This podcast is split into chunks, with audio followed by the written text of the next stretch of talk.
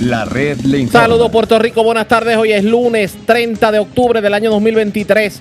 Damos inicio a resumen de noticias de mayor credibilidad en el país. Es la red le informa. Somos el noticiero estelar de la red informativa de Puerto Rico. Soy José Raúl Arriaga. Esta hora de la tarde vamos a pasar revista sobre lo más importante acontecido y lo hacemos a través de las emisoras que forman parte de la red que son Cumbre, Éxitos 1530, el 1480, X61, Radio Grito y Red 93, www.redinformativa.net. Señora, las noticias ahora. Las noticias.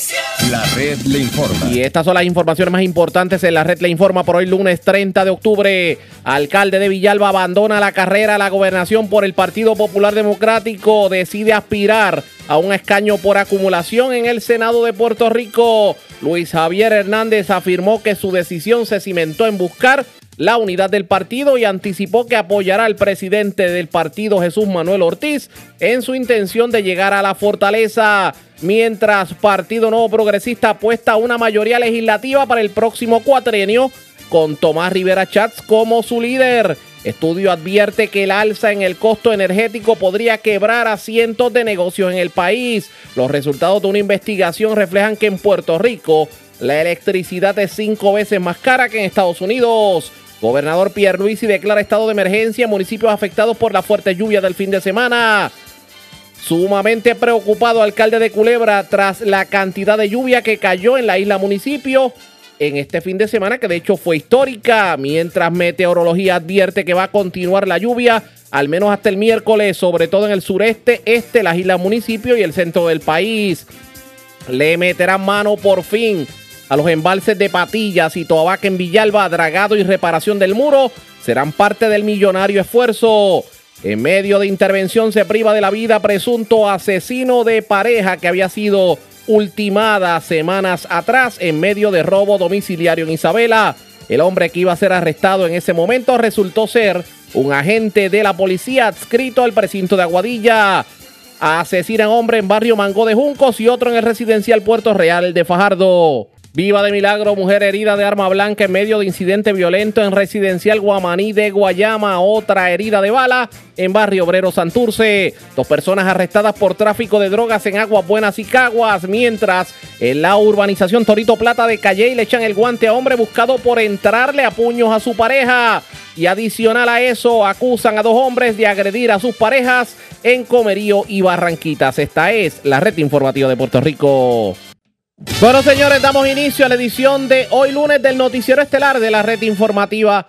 De inmediato a las noticias. La política puertorriqueña definitivamente es bien cambiante y eso lo demuestra lo ocurrido este fin de semana y en el día de hoy. Comenzamos con el Partido Popular Democrático porque una decisión que a algunos les sorprende, pero me parece que ya era esperada por algunos dentro de la fila del Partido Popular Democrático, el actual alcalde de Villalba, y también presidente de la Asociación de Alcaldes, Luis Javier Hernández, tomó la decisión de dejar a un lado la aspiración a la gobernación por el Partido Popular Democrático y adelantó que en las próximas elecciones va a aspirar a senador por acumulación. De hecho, él asegura que toma la decisión tras entender que una candidatura suya a la gobernación provocaría un daño a la unidad que necesita el Partido Popular Democrático en ruta a los comicios de noviembre. En la mañana de hoy tuvimos la oportunidad de hablar con el alcalde y esto fue lo que nos dijo sobre el particular. Pues tú lo has definido muy bien, porque por encima de mi aspiración personal eh, debe ir la colectiva, eh, especialmente el país. Yo estoy sumamente preocupado por el rumbo del país, eh, especialmente en los temas de la reconstrucción, en los temas más medulares, y, reconozco, primero agradezco a, los que me han dado el respaldo, que me han visualizado posiblemente como un candidato a la gobernación, eh, que me ayudaron, ¿verdad? Primero que nada mi pueblo, que me, dio la oportunidad de ser su alcalde por tres términos. Eh, y desde esa plataforma, pues darme a conocer en, temas importantes como lo fue el huracán y, la pandemia. Y ahora a los alcaldes y alcaldesas que me han dado la oportunidad de ser su líder en momentos bien críticos. Y ha sido una gran, gran plataforma que me ha dado la oportunidad de aspirar a la presidencia del partido y, ser uno de los potenciales candidatos a la gobernación. Ahora bien, eh, lo que yo quiera eh, no debe ser siempre el, norte eh, cuando el colectivo está por encima. O sea, tenemos que pensar que el Partido Popular Democrático está en un proceso de transformación y crítico. Eh, para ganar la gobernación, especialmente ganar la gobernación, no podemos enfrascarnos en una primaria. Y yo siempre lo dije, yo creo que contigo lo dije en muchas ocasiones, no, no puede haber una primaria, tenemos que evitarla. Eh, si hay una primaria debe ser entre los menos posibles. Pues ya Juan Zaragoza tomó su decisión. Yo estoy seguro que Jesús también va a tomar su decisión. Pues yo eh, antepongo mi, interés personal eh, por, para que el colectivo sea el que triunfe y el partido pueda ganar. Debo presumir entonces que usted apoyaría a Jesús Manuel Ortiz a su aspiración a la gobernación. Si la primaria es entre Jesús y Zaragoza, apoyo a Jesús sin pensarlo dos veces. ¿Por qué apoyar a Jesús Manuel? Muchas, por muchas razones, pero para, sí, para resumirla, Jesús eh, es contemporáneo a mí, tenemos la, prácticamente la misma edad, pensamos, nuestra forma de, ver eh, el país eh, es bien parecido, tenemos una visión moderna de gobierno, de liderato distinto, de participación y consensos, eh, de buscar un centro eh, en el cual eh, tanto los populares como el país pueda identificarse, ese centro político racional, pero con visión de futuro, para hacer cosas diferentes y tener una plataforma de, de, gobierno institucional que pueda identificar las causas del partido, en fin, estoy convencido, ¿verdad?, que él, este servidor, Pablo José y así muchos otros, somos parte de esa nueva cepa de líderes que el Partido Popular Democrático le ha dado la oportunidad de poder eh, hacer algunas cosas y vamos a seguir haciendo, vamos a seguir trabajando por el partido por el país. ¿Cuán fácil o difícil fue tomar esta decisión? Difícil, difícil, eh, porque obviamente, eh, como te dije, muchas personas se me habían acercado durante los pasados meses pidiéndome que, que, aspirara a la gobernación de Puerto Rico y, y yo es una decisión trascendental para mi familia, porque obviamente es un cambio drástico eh, y obviamente pues, pues estuve envuelto en varias, varias semanas, meses en este proceso, en dialogar especialmente con, los compañeros que al igual que yo también le habían hecho el mismo acercamiento para dar un ejemplo de liderato maduro eh, y distinto. Así que yo, fue difícil, pero estoy bien satisfecho porque estoy convencido que es la decisión correcta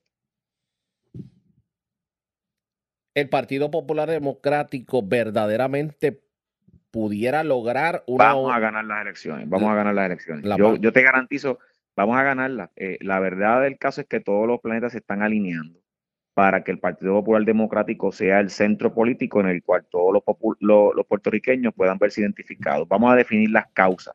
Yo estoy convencido, ¿verdad? La gente va a preguntar, bueno, ¿el Partido Popular para qué? Bueno, vamos a, próximamente van a estar escuchando eh, cómo el partido va a comenzar a definir esas causas que son las que vamos a presentar eh, como alternativa en la, en la papeleta de las elecciones de noviembre del 2024. Eh, ya vas a estar viendo los candidatos que vamos a estar presentando, eh, hombres y mujeres serios, comprometidos con Puerto Rico. el país también nos necesita. Fíjate que ya el PNP lleva ocho años gobernando, 20 años en la comisaría residente y el resultado que tenemos. Con todos los recursos, el PNP no, puede, no tiene ninguna excusa, porque este gobierno ha tenido los recursos que nadie eh, ha tenido en la historia. Eh, y obviamente, pues tú y yo hemos hablado lo pésimo que está el sistema energético, el problema que hay con las escuelas, eh, la crisis que existe en salud, el problema que tenemos de seguridad. Así que el, país tiene, necesita un cambio y el único, único instrumento que puede derrotar al PNP se llama Partido Popular Democrático. Oiga, y precisamente sobre, sobre todo esto, usted dice que toma la decisión y tratando de procurar que no haya una primaria divisiva dentro del Partido Popular Democrático. ¿Qué hay de José Luis Dalmau? ¿Tiene conocimiento si José Luis Dalmau piensa tomar una decisión similar a la suya? Bueno, yo eso le corresponde a él contestar. Yo no puedo dar contestaciones por otras personas. Si te digo que con José Luis he tenido varias conversaciones eh, dirigidas a procurar la unidad del partido y eh, él, él como yo estamos sumamente preocupados en que el partido eh, esté unido de cara a las elecciones de noviembre de 2024 y él en su momento tomará su decisión, pues eso le correspondería a él. Pero la, esas conversaciones que ustedes han tenido, sin ánimo de que me diga las interioridades, le dan a entender que verdaderamente José Luis Dalmao pudiera estar dando el paso a evitar una primaria. Eh, no te puedo, si, si, te digo, pues entonces te estoy contestando. Yo te puedo decir que José Luis ha tenido la madurez eh, y la preocupación, pues, presidió el partido también y preside el Senado. Momentos críticos, él sabe la necesidad de tener una mayoría roja eh, en la legislatura. O sea, el Senado de Puerto Rico no se ganó, no se ganó mayoría. Se logró la mayoría por un, por un acuerdo con los partidos eh, minoritarios. El Partido Popular Democrático necesita tener una mayoría amplia para que teniendo un gobernador de nuestro partido y un comisionado de nuestro partido se pueda implementar la política pública. Lo que pasa es que yo le hago la pregunta no solamente por lo que tiene que ver con la primaria de la gobernación, sino que si José Luis Dalmao aspirara a la gobernación en primaria, pues eso dejaría la puerta abierta a que el alcalde de Villalba actual, Luis Javier Hernández, de ganar en el Senado, se convierta en el nuevo presidente del Senado. Lo que sucede es que la decisión de quién preside el Senado le corresponde primero a los compañeros eh, y segundo, hay, para que ganar las elecciones. Eh, yo, yo voy a estar eh, trabajando duro para que mis compañeros y yo podamos, podamos prevalecer, tener una mayoría amplia, que podamos ejecutar, ejecutar política pública y en su momento pues ya sabremos quién lidera o en qué posiciones cada cual de los senadores electos pues, puede servir mejor. Vamos a estar pendientes precisamente a lo que ocurre en este sentido. Pero ya que hablamos a nivel de Puerto Rico, tenemos que hablar de Villalba, porque usted deja la alcaldía de Villalba. La pregunta es, ¿quién debe aspirar a la alcaldía de Villalba para seguir, obviamente, la obra que usted deja? Pues ya eh, eh, durante estos días vas a escuchar la persona que, que va a dar ese paso para continuar la transformación grande que ha tenido nuestro pueblo eh, y bajo ninguna circunstancia vamos a permitir que, eh, eh, vuelva el, nuestro, nuestro, nuestro pueblo vuelva al pasado. Así que vamos a, en su momento, yo voy a dar la oportunidad a esa persona para que dé el paso y anuncie. ¿La conocemos?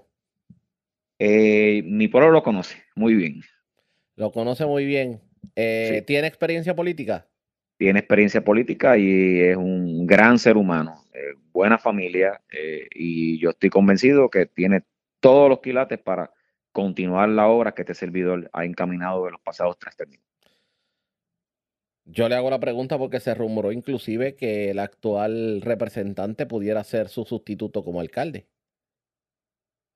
Yo entiendo que no, yo entiendo que él eh, va a aspirar a continuar desde la Cámara sirviéndole a, mi pueblo eh, y a Orocovi, a Barranquitas y a Corozal, eh, porque recientemente llegó y ha hecho un gran trabajo eh, tiene una gran responsabilidad y yo estoy convencido de que el Villalba eh, le va a dar un apoyo contundente eh, y obviamente los demás pueblos para garantizar que tanto el trabajo que se ha hecho en Villalba como el trabajo que hace falta en, el distrito, Jesús Hernández Arroyo, el ingeniero Jesús Hernández Arroyo pueda continuar ese trabajo importante. Fíjate qué interesante con todo esto, y que usted anuncia que va a aspirar al Senado por acumulación, porque casualmente ayer los nuevos progresistas Unidos fueron a Dorado, a un hotel de Dorado, y allí anunciaron pues la, radicación en bloque entre ellos con Tomás Rivera Chat, que es obvio que va a buscar la presidencia del Senado de Puerto Rico. Y yo le pregunto, ¿el Senado de Puerto Rico como está, bajo la sombrilla del Partido Popular Democrático, ha acumulado los suficientes quilates como para que el pueblo entienda que debe ser el Partido Popular Democrático quien domine la eh, legislatura de Puerto Rico? Bueno, pero es que ya, ya te, había, te había dicho que el Partido Popular Democrático, eh, aunque ganó la mayoría de las alcaldías, aunque tuvo una amplia mayoría en la Cámara, no la tuvo en el Senado. Es una realidad. Eh, durante este cuatrenio, el Partido Popular Democrático no ha podido implementar su visión y política pública eh, porque realmente no tiene una mayoría. Pero fíjese, pero fíjese. El Senado sí sí, ah. sí le han dado la oportunidad de presidir, pero todas las decisiones que se han tomado allí, eh, muchas eh, han, han, tenido que negociarse y otras se han detenido pues porque no tienen los votos. Expresiones del alcalde de Villalba y presidente de la Asociación de Alcaldes Luis Javier Hernández. Ahora hay que ver cuál va a ser la decisión que tomarán otros que pretenden aspirar, por ejemplo, el presidente del Senado, José Luis Dalmau ya Luis Javier Hernández ha dicho que va a apoyar a Jesús Manuel en su aspiración a la gobernación. Y si hay una primaria con, entre Juan Zaragoza y Jesús Manuel Ortiz, pero no es lo mismo una primaria de dos a una primaria de tres. Así que vamos a ver qué termina ocurriendo en el Partido Popular. Vamos a, continuar analizando este tema, pero antes hacemos lo siguiente. Presentamos las condiciones del tiempo para hoy. Hoy lunes, volverán a prevalecer condiciones climáticas inestables debido a abundante humedad tropical que interactúa con una vaguada de amplia superficie. Estimados de lluvia indicaron hasta 5 pulgadas sobre Culebra y hasta 2 pulgadas sobre áreas aisladas del sur y norte, a pesar de la extensa nubosidad y los periodos de lluvias moderadas a fuertes. Los modelos sugieren la probabilidad de periodos adicionales de lluvias de moderadas a localmente intensas, posiblemente extendiéndose hasta el martes por la mañana con las acumulaciones más significativas en el sur y secciones del este de Puerto Rico. En el mar, la intensidad del oleaje del norte seguirá afectando a la zona del Atlántico y pasajes del Caribe hasta altas horas de la noche, resultando en mares peligrosos para embarcaciones pequeñas. Los bañistas deberían evitar la costa atlántica en Puerto Rico y debido a condiciones costeras peligrosas para el resto del día. En la red informativa de Puerto Rico, este fue el informe del tiempo. La red le informa. Señores, regresamos a la red le informa. Somos el noticiero estelar de la red informativa. Gracias por compartir con nosotros. Ya escuchamos todo lo que tiene que ver con el Partido Popular Democrático, pero vamos precisamente a lo ocurrido en el Partido Nuevo Progresista porque este fin de semana hubo un cónclave en un hotel de Dorado en donde se agruparon incumbentes y aspirantes eh, al Senado de Puerto Rico. De hecho, eh, allí se anunció precisamente quiénes van a estar aspirando, y valga la redundancia, a todos los escaños disponibles. Y estuvieron acompañando tanto al gobernador Pedro Pierluisi como al anfitrión de la actividad, que fue el otro presidente del Senado, Tomás Rivera Chats. La mezcla de caras nuevas y políticos veteranos fue la orden del día. Eso fue lo que se pudo ver precisamente en el evento.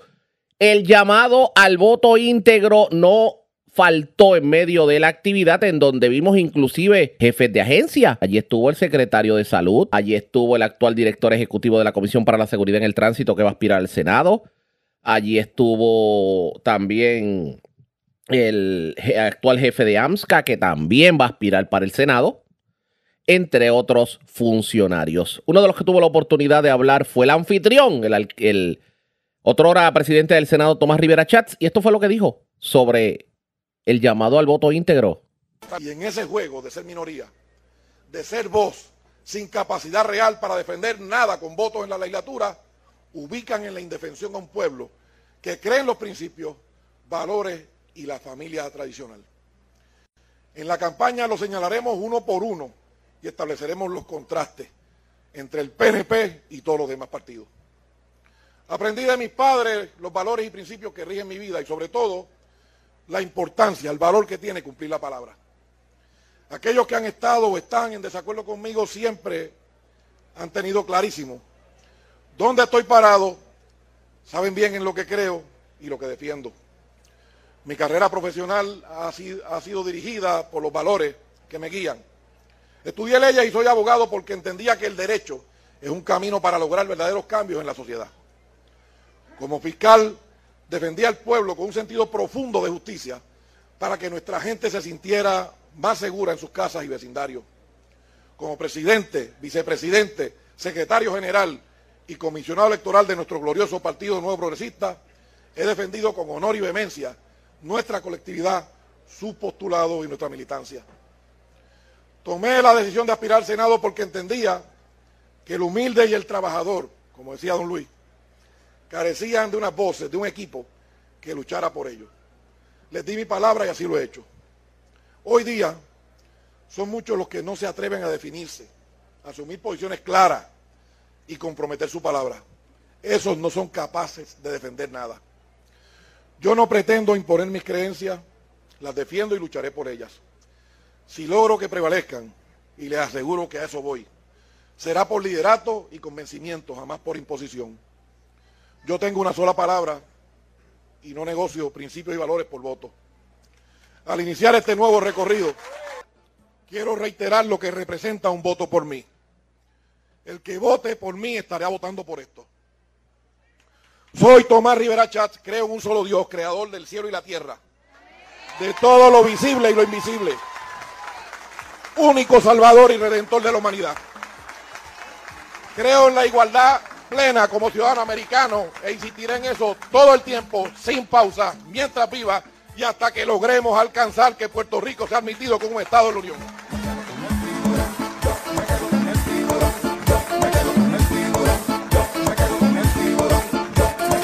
Creo en el derecho a la vida y en el derecho a la unidad en la familia puertorriqueña. Creo en la familia tradicional. Creo restringir al máximo posible los abortos. Creo que los padres y las madres son los llamados a educar a sus hijos en temas de sexualidad y decidir en asuntos de salud mientras estos sean menores de edad. Y rechazo la definición distorsionada de perspectiva de género que algunos sectores minoritarios en Puerto Rico impulsan. Creo que las mujeres y los hombres tienen los mismos derechos de ser felices, prosperar, ser líderes y aportar lo mejor de su talento. Creo que todo hijo de esta patria tiene el derecho a una mejor educación e igualdad de oportunidades, no importa su origen o condición social. Creo que el trabajador puertorriqueño, desde el que cultiva la tierra hasta el que se sienta en una oficina ejecutiva, tiene el derecho a un sueldo justo que se atempere al costo de la vida. Creo que la salud de nuestro pueblo no es un negocio y que nuestros envejecientes necesitan más y mejores servicios. Creo que nuestros hermanos con discapacidades y condiciones especiales merecen la mayor atención y apoyo del gobierno, las aseguradoras médicas y el sector privado, que les permita disfrutar de una vida plena sin restricciones abusivas de ninguna clase. Eso fue lo que dijo Tomás Rivera Chats en medio del evento. Pero, ¿qué dijo el gobernador Pedro Pierluisi que estuvo presente precisamente en el conclave en Dorado? Vamos a escuchar parte de su discurso. del Partido Popular es un suplicio. Es un suplicio que yo no puedo esperar el día de que cambie. Pero a pesar de esa asamblea legislativa que obstruye, que cuelga gente buena para puestos de alto nivel en nuestro gobierno, que no aporta gran cosa en el tema legislativo, a pesar de esa asamblea legislativa, a pesar de una junta de supervisión que todavía tenemos aquí, tendremos lamentablemente por par de años más. En estos dos años y diez meses, y es irrefutable lo que voy a decir, nadie lo puede refutar. Hemos tenido progreso económico sostenido en Puerto Rico.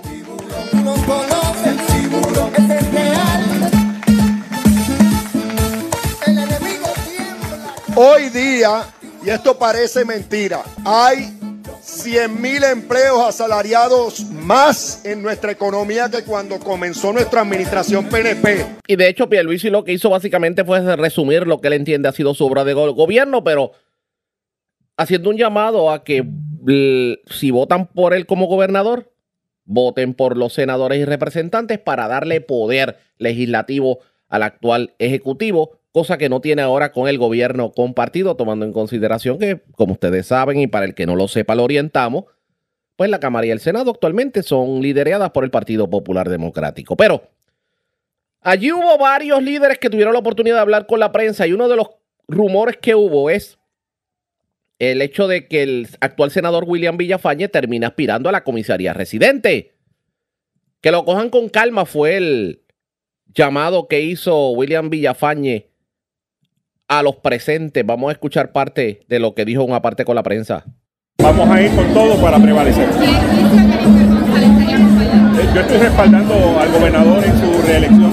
He planteado desde el principio que para mí ambos hicieron un gran trabajo ella como comisionada y merecían ir a la reelección. La comisionada ha optado por aspirar también a la gobernación, pero eh, yo estoy respaldando al gobernador. Me parece que ha hecho un gran trabajo en momentos difíciles para Puerto Rico y Puerto Rico necesita esa estabilidad y esa continuidad. Villafañe, pero ya la decisión está tomada está casi, casi tomada. Así que ya ustedes vieron que vamos bien. ¿Pero qué le pasa a ese casi? No. No, hay prisa, yo no estoy desesperado. Ustedes me ven a mí desesperado. Yo estoy lo más relajado, pero te aseguro. Y otro de los que habló con la prensa fue precisamente el otro era presidente del Senado, Tomás Rivera Chats, quien fue el anfitrión de la actividad de Dorado. Vamos a escuchar lo que dijo a los medios de comunicación que lo abordaron tras culminar el evento. ¿Usted piensa retomar eso? Lo que se dice es que la legislatura popular no hace nada porque no han tenido la capacidad de aprobar legislación ni siquiera de atender nombramiento. Así que ese ataque es a la legislatura que controla el Partido Popular y los partidos emergentes, no a la, Asamblea Legislativa. Y podríamos hacer los contrastes en términos de la legislación aprobada, nombramientos atendidos y todos los avances que nosotros promulgamos cuando somos mayoría y que lo haremos a partir de enero del 2025. ¿Están seguros que están en, en ese camino hay, hay mucha competencia, pero la gran decepción del pueblo puertorriqueño han sido los partidos emergentes. No han presentado legislación que impacte la vida cotidiana de manera positiva del pueblo puertorriqueño, ni Proyecto Unidad, ni el Partido Independentista, ni Victoria Ciudadana. Y han estado inmersos en controversia que demuestran su incapacidad, inclusive para administrar su propio partido. Así es que el pueblo de Puerto Rico va de nuevo a poner su fe en el PNP y habrá de votar íntegro en la palma en las tres papeletas y vamos a recuperar las dos cámaras, no tengo la mínima duda. Perdóname. Tenemos una propuesta, tenemos varios temas de los que vamos a estar legislando inmediatamente en enero del 2025. Vamos a hacer una presentación formal con detalles sobre eso. Ya hemos presentado legislación durante este cuatrenio que no ha sido atendida por el gobierno popular. Senador, sobre la posibilidad de que William Villafañe resulte ser el candidato a comisionado de- del bando de Pedro Pierluisi, ¿qué le parece? El tono que utilizaron en el interior de la actividad apunta a eso. ¿Qué- ¿Cuál es su pensar? Bueno, yo, yo creo que el candidato a comisionado residente debe ser una persona que aspire porque interesa ostentar ese cargo para representar a Puerto Rico más que a un candidato o o ser parte de una dupleta. Ciertamente siempre los puertorriqueños tratamos de conjugar el gobernador con el comisionado porque están juntos en la papeleta. Pero tanto él como el representante Enrique Meléndez y otras personas que se han mencionado eh, tienen talento de sobra. Tendremos que esperar a que llegue el momento si finalmente hay radicaciones para ver cuántos son. Pero William es mi compañero senador y sé que es una persona que es trabajadora, comprometida y sé que tiene ese deseo de servir en la capital federal. Proyecto Dignidad le ha dado la bienvenida también a, a Elizabeth Torres, que todavía está afiliada, pero le ha dado ese paso para Elizabeth Torres. Eh, ¿Cuál es su Pues les deseo que sean felices. Les deseo que sean muy felices. Eso último que ustedes escucharon fue una reacción de Tomás Rivera Chats en torno al hecho de que Elizabeth Torres, delegada estadista, otra la delegada estadista, como el alcalde de San Sebastián Javier Jiménez, terminaron en las filas de, de Proyecto Dignidad. Dijo que les desea lo mejor. Pero insistió en el llamado al voto íntegro en el Partido Nuevo Progresista, pero como que los astros comienzan a, a digamos que a, a alinearse. Vamos a analizar todo esto, ustedes pendientes a la red informativa. La red le informa. Nos vamos a una pausa cuando regresemos. Vamos a noticias del ámbito policíaco. Es lo próximo a la pausa. Regresamos en esta edición de hoy, lunes del noticiero estelar de la red informativa. La red le informa. Señores, regresamos a la red Le Informa, el noticiero estelar de la red informativa. Gracias por compartir con nosotros. Estas cosas son de película, definitivamente. Uno no espera que esto ocurra en Puerto Rico. Ustedes recordarán el caso donde una, una pareja fue eh, ultimada en medio de un robo domiciliario ocurrido en Isabela, en una residencia de Isabela. Pues en la madrugada de hoy la policía se disponía a allanar la residencia del agente de la policía, José Miguel Centeno, una persona con 20 años de experiencia en la fuerza, porque lo, lo señalaban como la persona que pudo haber asesinado esta, esta pareja y llevado, el dinero de la vivienda. En medio del allanamiento, este agente de la policía se privó de la vida. Inclusive hasta el SWAT tuvo que intervenir en medio de la intervención ocurrida en la zona de Isabela. de la pareja. Como parte de la investigación, a través de la Fiscalía de Aguadilla, el juez Orlando Avilés autorizó una orden de registro y allanamiento en la residencia de esta persona, con el fin de sumar evidencia que conectara a Centeno Sánchez con el crimen. En la mañana de hoy se inició la orden utilizando un equipo especializado de SWAT y al momento en que se anunció la presencia de la policía, cerca de las 5 y 50 de la madrugada, Centeno Sánchez se privó de la vida. Para nosotros, Centeno Sánchez nunca fue un verdadero policía y no representa a ninguno de los más de 11.000 policías honestos y comprometidos con servirle a Puerto Rico en proteger vidas y propiedades de nuestros ciudadanos. Esta investigación continúa su curso. Porque usted dice que nunca lo vieron como policía. ¿Él tenía investigaciones anteriores? Bueno, con este hecho tan vil, con este hecho que, tan vil que, cometió esta persona, créeme que eso no es una actuación de un policía. Este caso consternó a Puerto Rico completo, donde mató dos adultos mayores, totalmente inocente a cualquier hecho delictivo. Y esta no es, este no es el policía que yo conozco. Pero ¿cómo lograron identificarlo? Puesto que se indicó que todas las cámaras de seguridad habían sido rotas en de Bueno, tenemos evidencia, fuimos descartando personas que fueron entrevistadas, que tenían algún vínculo con estas personas, hasta que dimos con este policía, ¿verdad? Que, que, y, y cuya evidencia nos demostraba que estaba vinculado directamente a este vil asesinato. ¿Y cuál, y cuál es eh, la investigación que llevaba posible móvil para el asesinato de esos ancianos? Bueno, no se descarta, no se descarta el robo, no se descarta. Pero no hay, no hay un móvil establecido ya. Bueno, vamos dirigidos a eso, a que el robo era, era la causa, el móvil de ese. ¿El guardaba, señor guardaba dinero, fuerte su suma de dinero en la casa? Correcto, correcto. Comisionado, ¿habrá entendido que ellos tenían algún tipo de relación o vínculo que era alejado, que, que policía era alejado de la víctima de pasadura, de religión, de santería? Si pudiese abundar sobre el tipo de relación que ustedes pudieron identificar en la investigación que ellos tenían y desde hace cuántos años Bueno, por lo menos, me- según me indicó el coronel Roberto Rivera, eh, eh, llevaban ya alrededor de 10 años que conocía a estas personas. Él hacía trabajos, ¿verdad? Trabajos eh, en, en la residencia eh, y se conocían desde mucho tiempo. y la conexión sobre la parte religiosa de que era alejado a través de la santería con la víctima. Mira, eso no tengo certeza de esa, de esa situación, ¿verdad? Eh, sí te puedo decir que era conocido de, la- de la- de las dos víctimas eh, y por eso ya sabemos eh, por qué se dio todo el hecho de que lo- lo- los, ¿verdad?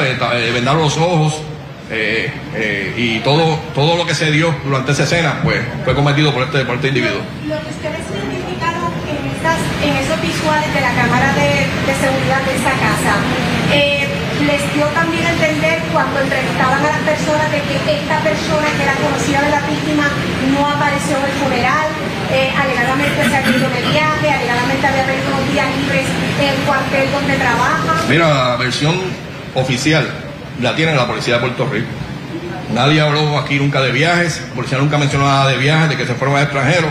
La versión original la tiene el negociado de la policía de Puerto Rico, la Superintendencia Auxiliar de Investigación Criminal que dirige el coronel Roberto Rivera, la División de Aguadilla de Homicidio, a quien felicito, que tan pronto se percataron que era un policía activo. Número uno, en su carácter confidencial, hicieron la investigación y se encargaron de obtener la evidencia necesaria que vinculara a este individuo con estos hechos. Así que felicito a los agentes de la División de Homicidio y al, y a- y al director de homicidio, Orlando Camacho. Ese asesinato que de la investigación que ustedes tienen, el asesinato de los dos envejecientes, ¿ese hombre actuó solo o había otra persona? Mira, la investigación continúa. Esta investigación continúa. No se va a cerrar, pero continúa. Se van a seguir, se van a ir entrevistando personas que estuvieron directamente eh, vinculados con esta, con esta pareja. Y eso es el, el- el detalle que te puedo ofrecer. No que.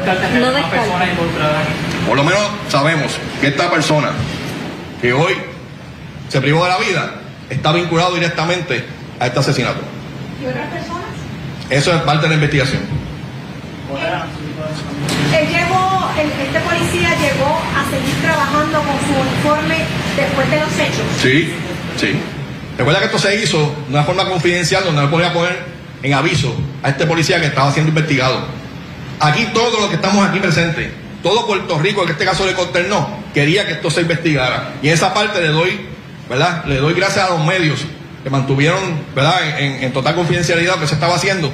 Pero esto es lo que estamos buscando, que él no tuviera ningún ninguna pista de que estaba siendo investigado. Y hoy, cuando se estaba diligenciando la, la orden de registro y allanamiento de su residencia, pues este optó por privarse de la vida. Eh, entonces, él nunca fue separado de su, por, por- por lo que dijo, ¿verdad? Nunca fue separado de su puesto, pero él estaba trabajando al momento de hoy, o él estaba la No estaba activo en la policía de Puerto Rico, trabajaba en el cuartel de San Antonio, como indiqué anteriormente, ¿verdad? Nunca se le notificó que estaba siendo investigado, nunca fue entrevistado, porque el fin primordial de los investigadores era recopilar la evidencia necesaria para entonces vincularlo directamente a este hecho. pero estaba por licencia. No, estaba trabajando. Ah, Hoy, o sea, hoy, estaba, tra- hoy, hoy trabajaba así. Hoy trabaja. Ok, y eh, puede, eh, de lo que nos va a decir, eh, resumirnos cómo ocurrieron los hechos esta mañana? O sea, llegaron allí, eh, ¿hubo Voy a- oportunidad de tratar de hiciera esto? Bueno, voy a dejar al coronel Roberto Rivera. Se expresa. Buenos días. Eh, relacionado a esa pregunta, eso es algo que eh, prácticamente es inevitable. Recuerden que él está dentro de la residencia, nosotros teníamos que entrar. El Team SWAT hizo el trabajo que, que le compete, trabajo para el cual están adiestrados. Así que esa decisión es de él. Inmediatamente se le anunció y se forzó la puerta para entrar. Él utilizó su arma y se privó de la vida. Eso es así. Bueno, nosotros la estamos ocupando. eh, eso apenas estaba comenzando, así que yo no puedo determinar este momento si era el arma de reglamento, pero es una parecida. Entre las cosas ocupadas también No, es que apenas estaba comenzando a trabajar con eso, así que todavía resta mucho por hacer durante el día de hoy, así que es una información que todavía no se puede estar dando. Quisiera si sabemos que, no, había, no era una orden de arresto, era de allanamiento, pero si en términos generales pudiera describirnos cuán cerca estaban de poder llegar al punto de una erradicación de cargo, una erradicación para una orden de arresto, cerca estaban. Bueno, se estaba centralizando ya en este caballero. Eh, esta orden de, eh, de registro de allanamiento se une a otras que ya el Ministerio Público estaba eh, recopilando y entrevista de testigos. Eh, el fin de esto era buscar evidencia, ¿verdad? Que nos lograra conectar a esa persona para entonces nosotros evaluar la evidencia que tenemos y poder radicar los cargos criminales para poder probarlo más allá de razonable, como se requiere. Sí, la, la- la- la investigación estaba bastante activa eh, y se han realizado varias órdenes de registro de allanamiento. Se estaba centrando ya en este caballero. ¿Usted tiene experiencia criminal? No, Ni señalamiento ni falta de toda la policía en los 20 años. Bueno, tiene tres querellas, ¿verdad? Hubo tres querellas administrativas, no obstante se trabajaron todas. Pero aparte de, entiendo que era de violencia de género. Sí. ¿En qué año más o menos fue? No tengo ese dato ahora, pero fueron años anteriores. Años anteriores, sí. Podemos buscar el- posteriormente y darle ese dato. ¿Cuántos años tuvo la información? 20 años, 20 años. No, no. O sea, que salió, salió iloso de la... Sí, porque en una no había elemento, en la- en una no había elemento de, de- de la- del delito, ¿verdad? Este, pero no. Escucharon ustedes al comisionado de la policía, Antonio López Figueroa, también al, al coronel Roberto Rivera, y también estuvo presente la jefa de los fiscales. Lamentable este incidente definitivamente ocurrido en Isabela. Parece que la investigación apuntaba a que este agente de la policía había realizado trabajos en esta casa, se percató de que guardaban dinero y pues parece que la ambición le ganó y lamentablemente cometió el hecho, pero cuando la policía fue a intervenir en la residencia, parece que ya sabía lo que iba a ocurrir, una persona que tenía 20 años en la fuerza, pues lamentablemente agarró el arma de reglamento y se privó de la vida. A esto le vamos a dar seguimiento pendientes a la red informativa. La red le informa. Cuando regresemos vamos a más noticias del ámbito policiaco, porque señores, dos personas fueron asesinadas, una en Puerto Real en Fajardo, otra en el barrio Mango de Juncos. También una mujer fue herida de arma blanca en medio de un incidente violento en el residencial Jardines de Guamaní en Guayama y otra fue herida de bala en Barrio Obrero Santurce. Y varias personas fueron arrestadas por tráfico de drogas en Aguas Buenas y Caguas. Es lo próximo, la pausa, regresamos.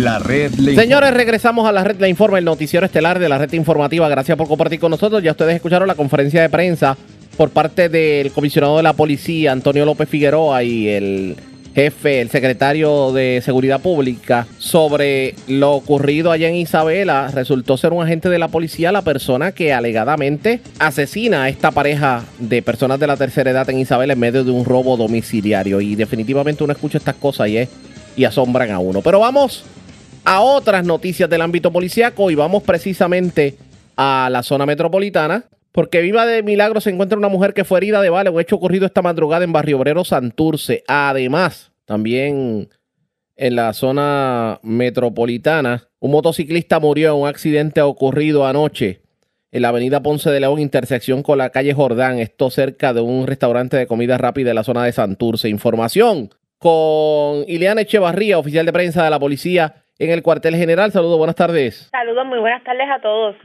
Tenemos que un accidente de auto de carácter fatal con motociclista fue reportado a las 9 de la noche de ayer domingo en la avenida Juan Ponce de León, intersección con la calle Jordán, esto cerca de un restaurante de comida rápida en Santurce. Según se informó, mientras Javier Sandoval, de 23 años, conducía una motora Veloz Roger 150 y del año 2020.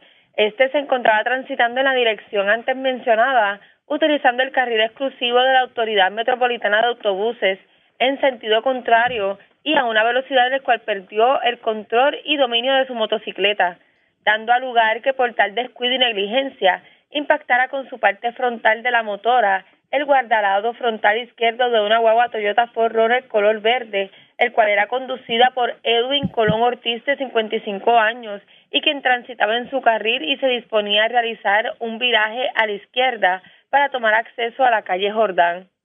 Sandoval resultó con heridas de gravedad que le ocasionaron la muerte en el acto. A Colón Ortiz se le realizó la prueba de aliento en el lugar, arrojando 0% de alcohol en su organismo. Y este caso lo atendió el agente Gabriel González, actor de la División Patrulla y Carretera de San Juan, del negociador de la Policía de Puerto Rico, a la fiscal Ana María Martínez, que se hicieron a cargo de la pesquisa. Por otro lado, tenemos que una agresión grave fue reportada a eso de las 2 y 28 de la madrugada de hoy. Hechos ocurridos en la calle Eduardo Conde, intersección con la calle del Valle en Barrio Obrero San Juan. Según se informó preliminarmente y en circunstancias que se encuentran bajo investigación, el sistema de detección de disparos alertó a la uniformada sobre unos disparos en el lugar. Al llegar los agentes a la escena, encontraron una mujer, la cual no ha sido identificada, con varias heridas de bala en su cuerpo. La víctima fue transportada por paramédicos hacia la sala de emergencias de un hospital del área para ser atendida por el doctor de turno y al momento se desconoce su condición. Agentes del negociador de la Policía de Puerto Rico, adscritos al precinto de Barrio Obrero, investigaron preliminarmente y refirieron el caso al personal de la División de Agresiones del Cuerpo de Investigaciones Criminales de San Juan para que continúen con la investigación. Gracias por la información. Buenas tardes. Buenas tardes a todos. Gracias, Eriliana Echevarría, oficial de prensa de la policía en el cuartel general de la zona metropolitana. Vamos al sureste de Puerto Rico. En condición estable se encuentra una fémina que fue herida de arma blanca en medio de un incidente violento en el residencial Jardines de Guamaní en Guayama. Vamos al sureste de Puerto Rico. Yachira Velázquez, oficial de prensa de la policía, nos tiene detalles en vivo. Saludos, buenas tardes. Saludos, buenas tardes a todos. Agentes del negociador de la Policía de Puerto Rico, adscritos al distrito de Guayama, investigaron una agresión grave reportada en horas de la tarde de ayer en el residencial Jardines de Guamaní, en Guayama. Según información preliminar, una fémina de 32 años fue transportada a una institución hospitalaria, el cual resultó con heridas de arma blanca, objeto corto cursante, en circunstancias que se encuentra bajo investigación. Al momento se investiga la circunstancia que rodea estos hechos. Agentes adscritos a la División de Agresiones del Cuerpo de Investigaciones Criminales de Guayama continuarán con la investigación. Más adelante se ampliará la información. Se exhorta a la ciudadanía que de poseer alguna información que ayude con los esclarecimientos de estos casos, favor de llamar al 787-343-2020. Buenas tardes a todos. Y buenas tardes a usted también. Gracias, era Yachira Velázquez, oficial de prensa de la policía en Guayama, de la zona sureste. Vamos a la zona centro-oriental de Puerto Rico porque un hombre fue ultimado a balazos, un hecho ocurrido en el barrio Mango de Juncos. También las autoridades radicaron cargos criminales por maltrato a menores y actos, lascivos, y actos lascivos, debo decir, contra un hombre de 38 años residente de Las Piedras. Aparentemente se dice que el año pasado, el imputado que es padrastro de un menor cometió los hechos. Información con Luis Franco, oficial de prensa de la policía en Cagua. Saludos, buenas tardes. Sí, buenas tardes. Dice que la policía de Junco informa que en horas de la tarde de ayer una llamada al sistema de emergencia 911 alertó a las autoridades de una persona herida de bala Hecho ocurrido en la carretera 31, kilómetro 19.6 del barrio Mango en Juncos.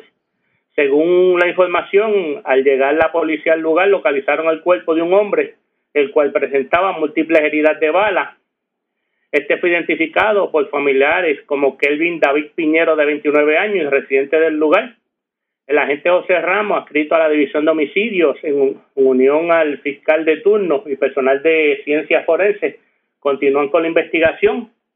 Además, en el Tribunal de Caguas, el viernes 27 de octubre, en horas de la tarde, radicaron cargos por maltrato y actos lascivos en contra de Anthony Torres, de 38 años, residente de Las Piedras. eh, surge de la investigación que para la fecha de septiembre a octubre del año 2022, el imputado, quien es padrastro del menor, cometió dichos delitos. Este caso fue consultado con la fiscal Rocío Gracia, quien radicó cargos por los delitos mencionados ante la juez Yarisa Santiago, quien luego de escuchar y evaluar la, la prueba determinó causa e impuso una fianza de 10 mil dólares, la cual no pudo prestar, siendo fichado e ingresado en la cárcel regional de Bayamón hasta la vista preliminar señalada para el 14 de noviembre. Gracias y buenas tardes. Gracias a usted también. Gracias, era Luis Franco, oficial de prensa de la policía en Caguas, de la zona centro-oriental. Vamos al oeste. Tenemos información más reciente sobre el incidente ocurrido ayer en Boquerón, Cabo Rojo. En las dos parejas que viajaban en un carrito de golf y un caballero vino, los impactó y se fue a la huida. Una dama murió pero esta persona posteriormente fue arrestada por las autoridades. Además, en Lajas ya le echaron el guante a una persona que le robó el vehículo a una mujer mediante kayaking, pero se fue a comer a un restaurante con el vehículo hurtado y allí lo sorprendieron. Información con Emily Martínez, oficial de prensa de la policía en Mayagüez. Saludos, buenas tardes. Saludos, buenas tardes. Agentes del negocio de la Policía de Puerto Rico adscrito a la División de Vehículos Hurtados de Mayagüez realizaron un arresto en horas de la madrugada del sábado en el estacionamiento de un negocio localizado en la calle José Barbosa en Cabo Rojo. Según la información preliminar, alega la creyente que mientras se encontraba en la calle Ascenso en el municipio de Lajas, se le acerca un hombre por la espalda y mediante intimidación y amenaza con un arma de fuego le pide que le entregue las llaves de su auto marca Hyundai modelo AXA en color azul del año 2020. Acto seguido, el individuo aborda el mismo y se marcha del lugar sin causarle daño físico. Posteriormente, el vehículo fue localizado en el estacionamiento de un negocio de comida rápida en el municipio de Cabo Rojo y una vez los agentes lo identifican, arrestan a un hombre identificado como Seferino Arocho Arbelo, conocido como el chefo en ese lugar, de 52 años y residente de Cabo Rojo quien se encontraba en el interior del mismo, ocupándole una pistola Powerline 008 dual. El agente Pedro Marrero, adscrito al distrito de Lajas, investigó preliminarmente y el agente Wilfredo Lugo Santiago, adscrito a vehículos hurtados de Mayagüez, en unión al agente Noel de Axelay al 6C de Mayagüez, consultaron el caso con la fiscal Andrés Vera quien radicó cargos por el artículo 190B, robo agravado, y artículo 6.05, uso de arma neumática de la ley de armas.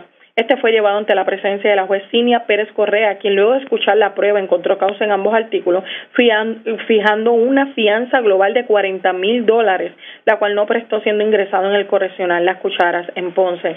Por otro lado, en una ampliación del accidente de auto de carácter fatal en Cabo Rojo, eh, se reportó que pues a través de una llamada telefónica al sistema de emergencia 911, a eso a las 2 y 55 de la madrugada del domingo, en la carretera PR 100 de las parcelas Boquerón en Cabo Rojo, cuatro personas que iban en un carro golf en dirección antes mencionada llegaron a una entrada de las parcelas Boquerón, realizan un viraje a la izquierda para lograr acceso al sector residencial y un vehículo marca Hyundai Palisade que transitaba en dirección opuesta, conducida por un hombre que fue identificado como Raymond Richard Torres Echevarría, de 44 años y residente, de esa municipalidad, rebasa de manera negligente por la izquierda, impactando por la parte derecha al carrito Golf.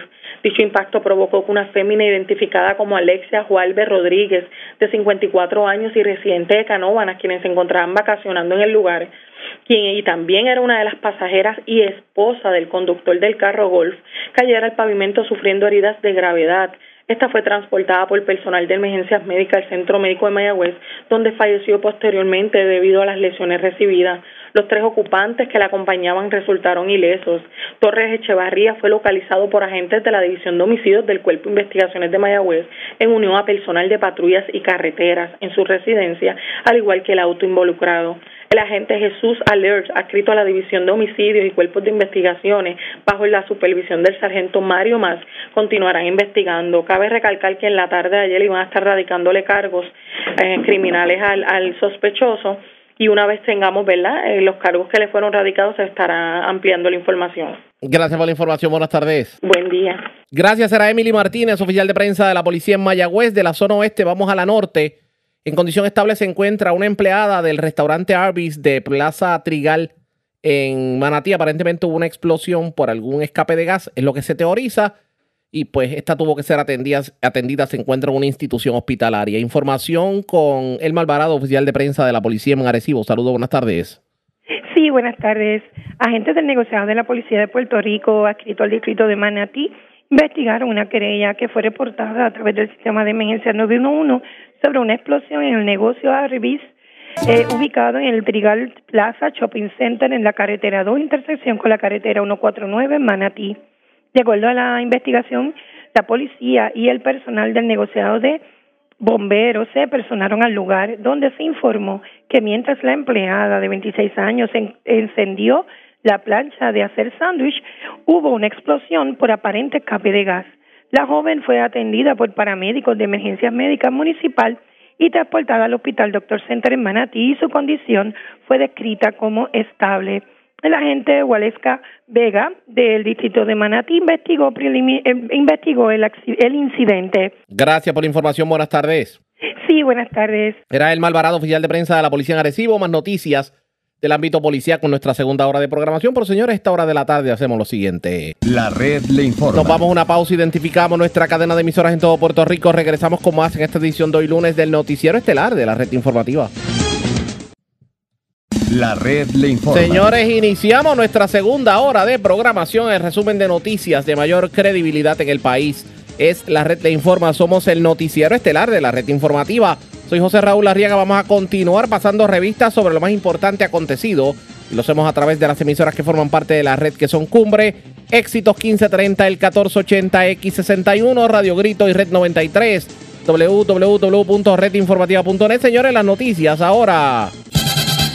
Las noticias. La red le informa. Y estas son las informaciones más importantes en la red le informa por hoy lunes 30 de octubre. Alcalde de Villalba abandona la carrera a la gobernación por el Partido Popular Democrático. Decide aspirar a un escaño por acumulación en el Senado de Puerto Rico. Luis Javier Hernández afirmó que su decisión se cimentó en buscar la unidad del partido y anticipó que apoyará al presidente del partido Jesús Manuel Ortiz en su intención de llegar a la fortaleza, mientras Partido Nuevo Progresista apuesta a una mayoría legislativa para el próximo cuatrenio con Tomás Rivera Chats como su líder. Estudio advierte que el alza en el costo energético podría quebrar a cientos de negocios en el país. Los resultados de una investigación reflejan que en Puerto Rico la electricidad es cinco veces más cara que en Estados Unidos. Gobernador Pierre Luisi declara estado de emergencia en municipios afectados por la fuerte lluvia del fin de semana. Sumamente preocupado alcalde de Culebra tras la cantidad de lluvia que cayó en la isla municipio en este fin de semana, que de hecho fue histórica, mientras meteorología advierte que va a continuar la lluvia, al menos hasta el miércoles, sobre todo en el sureste, este, las islas municipio y el centro del país. Le meterán mano por fin a los embalses de Patillas y Toabaca en Villalba, dragado y reparación del muro serán parte del millonario esfuerzo. En medio de intervención se priva de la vida presunto asesino de pareja que había sido ultimada semanas atrás en medio de robo domiciliario en Isabela. El hombre que iba a ser arrestado en ese momento resultó ser un agente de la policía adscrito al precinto de Aguadilla. Asesinan hombre en barrio Mango de Juncos y otro en el residencial Puerto Real de Fajardo. Viva de milagro, mujer herida de arma blanca en medio de incidente violento en residencial Guamaní de Guayama. Otra herida de bala en barrio Obrero Santurce. Dos personas arrestadas por tráfico de drogas en Aguas Buenas y Caguas. Mientras en la urbanización Torito Plata de Calle le echan el guante a hombre buscado por entrarle a puños a su pareja. Y adicional a eso, acusan a dos hombres de agredir a sus parejas en Comerío y Barranquitas. Esta es la red informativa de Puerto Rico. Señores, damos inicio a la segunda hora de programación en Noticiero Estelar de la red informativa de inmediato a las noticias de aprobarse el plan de ajuste de la Autoridad de Energía Eléctrica que está ante la consideración de la juez Laura Taylor Swain, unos 180 negocios correrían el riesgo de irse a la quiebra. Esto según un estudio realizado por el economista y catedrático universitario el doctor José Caraballo Cueto, que de hecho lo tengo en línea telefónica para hablar de ese estudio. Saludos, buenas tardes, bienvenido a la red informativa.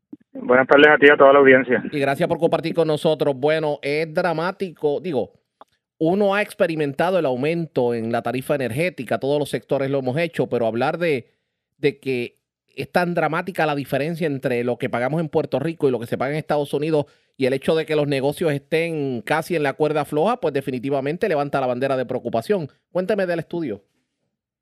Correcto, tenía la hipótesis de que el costo energético en Puerto Rico era alto, pero no, no habían datos para sostenerlo. Eh, me di esa tarea de buscar los datos y ahí encuentro que el costo energético de Puerto Rico a nivel comercial, lo que pagan los negocios, es el doble de lo que se paga en Estados Unidos. Eh, pero si consideramos que el ingreso por hogar de Puerto Rico es menos de la mitad del ingreso por hogar de Estados Unidos, pues realmente al hacer ese ajuste por el nivel de ingreso, lo que encuentro es que el costo energético es cinco veces más alto que en Estados Unidos.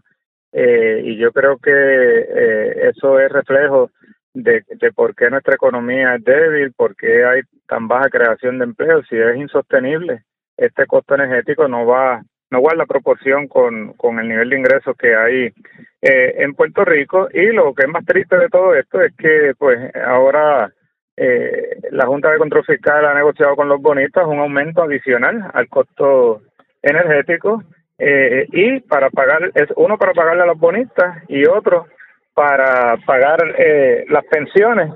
Eh, si esto llega a concretizarse, estamos hablando de un aumento de entre 14 y 20% en nuestra factura eh, eléctrica, tanto y que la vamos a pagar en nuestros hogares y la vamos a pagar cuando vayamos a comprar, porque pues muchos de estos negocios van a tratar de pasarles aumento a los consumidores.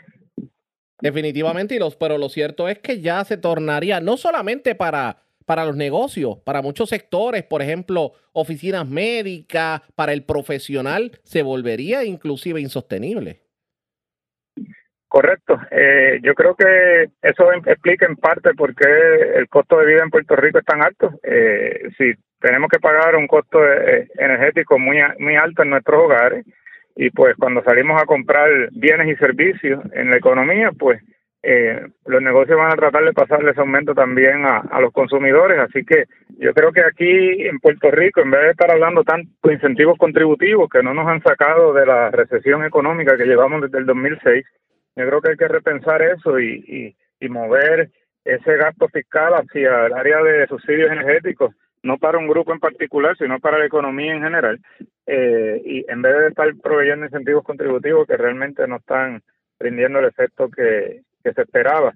Eh, y yo creo que a través de eso podemos, si tenemos un costo energético competitivo, podemos eh, mejorar nuestra economía y en el caso de este aumento, pues eh, expresarnos, hacernos sentir en la legislatura, porque la legislatura tiene que pasar una ley, aprobar una ley para eh, proveer el marco legal que necesita esa reestructuración de, de, de la deuda de la Autoridad de Energía Eléctrica. Decirle a nuestros legisladores lo mismo que se le dijo en el caso de las pensiones, decirle, mira, pero aumento el costo energético. Lo que pasa es que eso, uno lo puede entender y, y el trabajo legislativo también, pero eh, no es menos cierto que ya ha habido intentos por parte de la legislatura y cuando llegan a manos del gobernador, la primera frase que escuchamos es, la Junta de Control Fiscal no quiere. Sí, eso decía, por ejemplo, en el caso de las pensiones, decía Natalia Yaresco cuando se estaba reestructurando la deuda del gobierno central, Yaresco decía, no, hay que recortar las pensiones sí o sí, porque si no, eh, la jueza Taylor Swift no va a aprobar esta quiebra del gobierno central.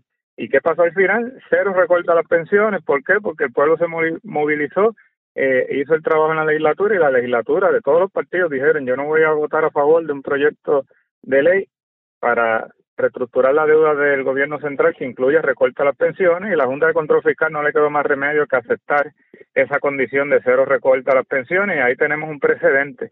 Ahora eh, eh, sería más fácil esta lucha porque no solamente la legislatura, el negociado de energía también tendría que aprobar ese aumento y también tenemos que hacernos sentir ahí y las entidades en particular eh, que nos escuchan, ya sea entidades de, personas retiradas, eh, eh, asociaciones de la, de, la sociedad civil, asociaciones profesionales, también hacerse sentir en el tribunal de quiebra, pueden radicar un recurso de amigos de la corte oponiéndose a esto, diciendo, mira, es que no es que ese aumento vaya a llevar nuestro costo energético a un nivel muy alto, es que ya está muy alto, ya este costo energético no aguanta un centavo más de aumento y por el contrario, lo que necesitamos es buscar la forma de reducir ese costo energético y vamos a ver qué termina ocurriendo. En cuanto al estudio que usted llevó a cabo, háblenos cómo fue la muestra, cuántas personas participaron, qué me puede decir para que la gente entienda de dónde sale la información.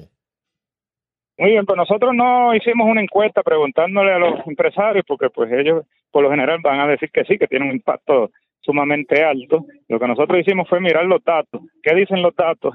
Eh, ¿Cuál es la relación estadística que ha habido desde el 2014 al 2023 cada vez que hay un aumento en el costo energético con otras variables? ¿Cuál, cuál es la relación que tiene con otras variables, incluyendo el cierre de negocio, incluyendo el aumento en los, en los productos refrigerados que compramos en, en los supermercados? Y ahí, pues, encontramos una relación estadísticamente significativa entre el aumento en el costo energético, las quiebras o cierre de negocios en Puerto Rico y el aumento en los productos, en el precio de los productos eh, refrigerados. Así que estos son datos pues que se pueden replicar, cualquiera puede bajar los datos en la Agencia de Energía Federal, eh, replicar mi estudio que está disponible en, a través de la página web, lo pueden buscar, eh, está en inglés, eh, pero estoy seguro que mucha gente lo va a entender.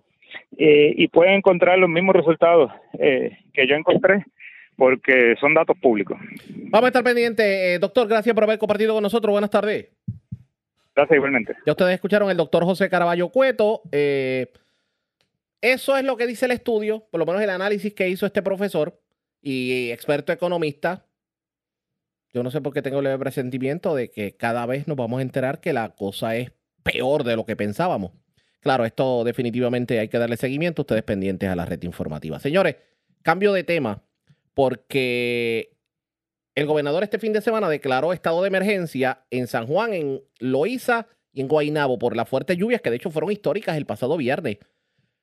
Pero hay que darle atención a, a otros sectores como por ejemplo Culebra. En Culebra ha estado lloviendo, pero a cántaros. Y tenemos que hablar de Culebra, pero antes hacemos lo siguiente. Presentamos las condiciones del tiempo para hoy. Hoy lunes, volverán a prevalecer condiciones climáticas inestables debido a abundante humedad tropical que interactúa con una vaguada de amplia superficie. Estimados de lluvia indicaron hasta 5 pulgadas sobre Culebra y hasta 2 pulgadas sobre áreas aisladas del sur y norte, a pesar de la extensa nubosidad y los periodos de lluvias moderadas a fuertes. Los modelos sugieren la probabilidad de periodos adicionales de lluvias de moderadas a localmente intensas, posiblemente extendiéndose hasta el martes por la mañana, con las acumulaciones más significativas en el sur y secciones del este de Puerto Rico. En el mar, la intensidad del oleaje del norte seguirá afectando a la zona del Atlántico y pasajes del Caribe hasta altas horas de la noche, resultando en mares peligrosos para embarcaciones pequeñas. Los bañistas deberían evitar la costa atlántica en Puerto Rico y debido a condiciones costeras peligrosas para el resto del día. En la red informativa de Puerto Rico, este fue el informe del tiempo. La red le informa. Señores, regresamos a la red le informa, el noticiero estelar de la red informativa. Gracias por compartir con nosotros. Este fin de semana fue uno sumamente lluvioso, tanto así que el gobernador Pedro Pierluisi tuvo que declarar estado de emergencia en tres municipios de la zona metropolitana. Estamos hablando de Loíza, San Juan y Guaynabo. Pero la situación en Culebra ha sido crítica. Hace años que no veíamos tanta lluvia en Culebra y de hecho hoy, hoy lunes llovió bastante.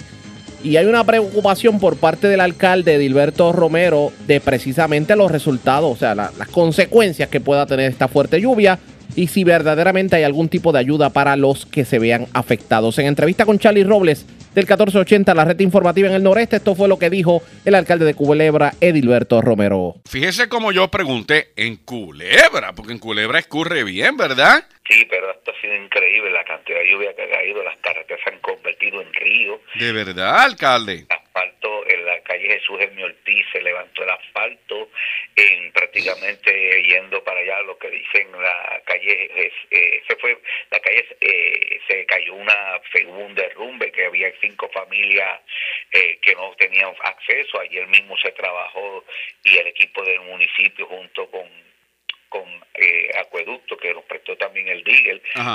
Y todavía ha seguido lloviendo, hubieron inundaciones en casa, el centro de gobierno, el primer piso se inundó completo, eh, el centro de envejeciente, Casa de Alegría, esto ha sido, y todavía continúa la lluvia, ya usted... Eh, sí, de hecho. Y esperemos, y el equipo ya está trabajando, está moviendo los tigres, voy a hacer una orden ejecutiva para poder activar otros recursos que tengamos ahí, eh, como tenemos un contrato de equipo pesado, también lo vamos a activar para despejar las canales y todo, voy a mover todo lo que sea necesario para que la isla se restablezca y el equipo va a estar verificando. Y le digo a la gente aprovechar que se mantengan en sus hogares, que se van a estar trabajando en distintas áreas, porque para ahora mismo el área de obras públicas eh, el- hay, un paquete, un chorro de agua que no se puede llegar hasta obras públicas. Pero, alcalde, yo no había escuchado ni en el huracán que Culebra, ¿verdad?, tuviera problemas de inundaciones. Pero, pero mire, usted llamó al gobernador porque usted sabe que ha declarado estado de emergencia a San Juan, Guaynabo y Loíza. Y por lo que usted nos está diciendo, ¿verdad? Pues también se supone que los entren en esa lista. ¿Han llamado al gobierno, al gobernador y a sus ayudantes? Me llamó el gobernador, me llamó la secretaria de, de- la secretaria de la gobernación, De verdad. el secretario Alexis Torres, me llamó el secretario de salud eh, Me- eh, Carlos Mellado, me, eh, han estado en con- Ay, mi madre. comunicación conmigo de todo lo que está pasando aquí. Eh, en estos momentos voy a, voy a estar haciendo llamadas al secretario de seguridad y al Exacto. gobernador porque estamos esperando que, que aclare para seguir identificando. Ya en el día de ayer, parte del equipo estamos verificando las áreas. Alcalde, ¿y ¿necesita ayuda de otros pueblos en lo que llega la ayuda del gobierno? Bueno, ahora mismo la secretaria de DITOP se Ajá. comunicó ayer también conmigo que iba a enviar cualquier personal para, para verificar lo que es el puente allí de Villamuñeco. Ajá. Como para Fiona hubo una, hubo, se, se cayó una parte, eh, para Fiona no, perdóname, para las, las lluvias que pasaron después de Fiona, Ajá. se cayó una parte y, y, y va a enviar más personal para volverlo a analizar por si acaso otro daño adicional. Eh, pero se están moviendo las cosas, esperemos ahora, el, el gobernador me dijo y la secretaria que los recursos que necesitaran para mover para Culebra se iban a mover. Ok. Alcalde, ¿hay personas en riesgo ahora mismo por algún des- deslizamiento o algo de esto? Pero hasta la fecha no se ha identificado nada. La única ventaja que tiene Culebra es eh, lo que tiene que parar la lluvia y seguir a las, baja el agua porque sabes que estamos rodeados por, la bahía. Eh, y, y esperemos que baje la lluvia para que entonces verificar bien, bien, bien los daños. Esperemos que, que se, se, haya, se haya mantenido los mismos daños, que no se haya empeorado la situación, porque desde las 5 de la mañana el equipo está trabajando constantemente, el director de manejo de emergencia, eh, David, están en comunicar, ayudante especial Natacha, el, el, el gerente de proyectos, está todo el mundo actividad, obras públicas, María y Mercado, todo el mundo, eh, la directora de, todo, todo el staff, para, para resumir todo el staff Wow. Alcalde, el problema de esto es que hoy hay un 70% y ya empezó lloviendo para el área, ¿verdad? No, desde, desde, desde anoche está lloviendo, desde las once y media de la noche está Ajá. lloviendo en Culebra, detuvo, la gente se fue, el equipo se puso a trabajar seguida a despejar las carreteras, la carretera que, eh, que mucha tierra bajó y la estaban despejando, pero ahora tenemos que verificar que está empezando a hacer que el equipo vaya a las áreas a, a inspeccionar todo lo que tal. Siempre digo el llamado a la gente mía de Culebra Bueno. que se mantenga en sus hogares hasta que, porque mucho tráfico lo que en vez de, de ayudar lo que hace es entorpecer la labor. Sí, seguro. Bueno, alcalde, trabajando. el- yo le digo a la gente, mire, quédense en sus casas, que en sus casas están seguros, porque no queremos que, la, que el agua se, como está bajando con tanta fuerza, sí, sí, sí, sí. daña, que no vaya a haber una, una desgracia o no vaya a haber un accidente, que hasta la fecha, gracias a Dios, no ha habido ninguna ninguna tragedia, ningún accidente. Veo ahí en el satélite que sigue lloviendo Y no, todavía sigue lloviendo, y, incluso y fuerte. ahora mismo en, en la reunión del, de, de staff del personal y gracias ya Nino Correa llegó temprano que el gobernador y Alex Toro lo enviaron rápido y el de eh, Ángel el de, el de asuntos municipales así que que todo se está trabajando o se está trabajando como se debe nos está ayudando a preparar está la reunión bien interesante para seguir identificando los los daños que hay que hay en, en, en Culebra Ellos ya vieron los daños, alcalde. hay hay, da- hay daños en las carreteras en No, el- que si ellos vieron, que si ellos vieron los daños, ellos lo vieron. ellos ellos corriendo la isla, Nino está corriendo la isla con el personal, corrió al principio, pero ah, como, como el evento no ha terminado, Por eso. dice que pueden seguir ocasionando daño y después del evento pueden aparecer más daños. Sí. Así que, este, que esto que Nino nos está notificando y está hablando con, con el personal, que para, para poder hacer las cosas correctamente y poder seguir llevando La gente, mira, lo único que yo le estoy diciendo a la, eh, a, eh, a la, a la gente mía de cómo llenar la documentación para que cuando vengan las ayudas federales las tengamos y no tengamos que pasar problemas. Lo más importante es que le estoy diciendo a nuestra gente de Culebra que se mantenga en sus casas hasta que pase el evento. Es bien, es bien difícil eh, con tanto carro para arriba y para abajo. Ajá. Ahora mismo nosotros no tenemos, gracias a Dios, no ha habido ningún tipo de situación de que lamentar, que lamentar, ¿me entiendes? Oiga, alcalde, yo estoy viendo que va a entrar un área de truenos ahora para allá, para Culebra. Sí, lo sé, lo sé. El, el problema, el problema de todo esto, por eso es que estamos, que no sabemos que esto puede, que esto puede continuar a, que puede continuar hasta el viernes, eh, ah, perdón, hasta el miércoles, según Nino me está diciendo, estaba, estaba, está en la reunión. Así que tenemos que tener mucho cuidado, mucha paciencia, tenemos que decirle a la gente, mire, las cosas se, se está trabajando, eh, pero necesitamos la cooperación de que permanezcan en sus hogares, ¿sabes? No, no, no queremos que suceda algo. Esta mañana un carro donde hice el puente Las Tortugas, Ajá. sonía hacia el pueblo, se quedó, el golpe le dio y lo y se tuvimos que ir a, se tuvo que ir a rescatar, el personal, gente lo rescataron en esa área, pero si se hubiese mantenido en sus hogares hasta que pasara, no se arriesgue, no se arriesgue, vamos a mantener nuestros hogares hasta que esta emergencia culmine. Eh, hay personal del municipio que ya está trabajando y incluso el gobernador desde, ano- desde anoche se ha estado en comunicación, la secretaria de la gobernación. Lo- lo- el compromiso más grande, ya ni no está en Culebra de temprano con personal de él ayudando a, a- a- esta, esta emergencia. Ok. ¿Cómo llegaron ellos? ¿En barco o fueron en avión? Llegaron en, en, en barco, o sea, eh, la- sigue los, los viajes de las embarcaciones han seguido constantes, regularmente, no ha habido ni, no ha habido ningún tipo de, ¿cómo te digo?, de, de, de atraso Ajá. y tampoco no ha habido ninguna cancelación. Pues mira para allá, que eso es digno también de, de, de reconocimiento. O sea, que ellos, eh, eh, HMS Ferries han continuado los viajes. Que han continuado los viajes, no, y ahora mismo hay una parte del área del, del pueblo Ajá. y hemos tenido, está sin luz. Sí, pero ya personal, entiendo que ya personal de Luma está, está bregando con la situación.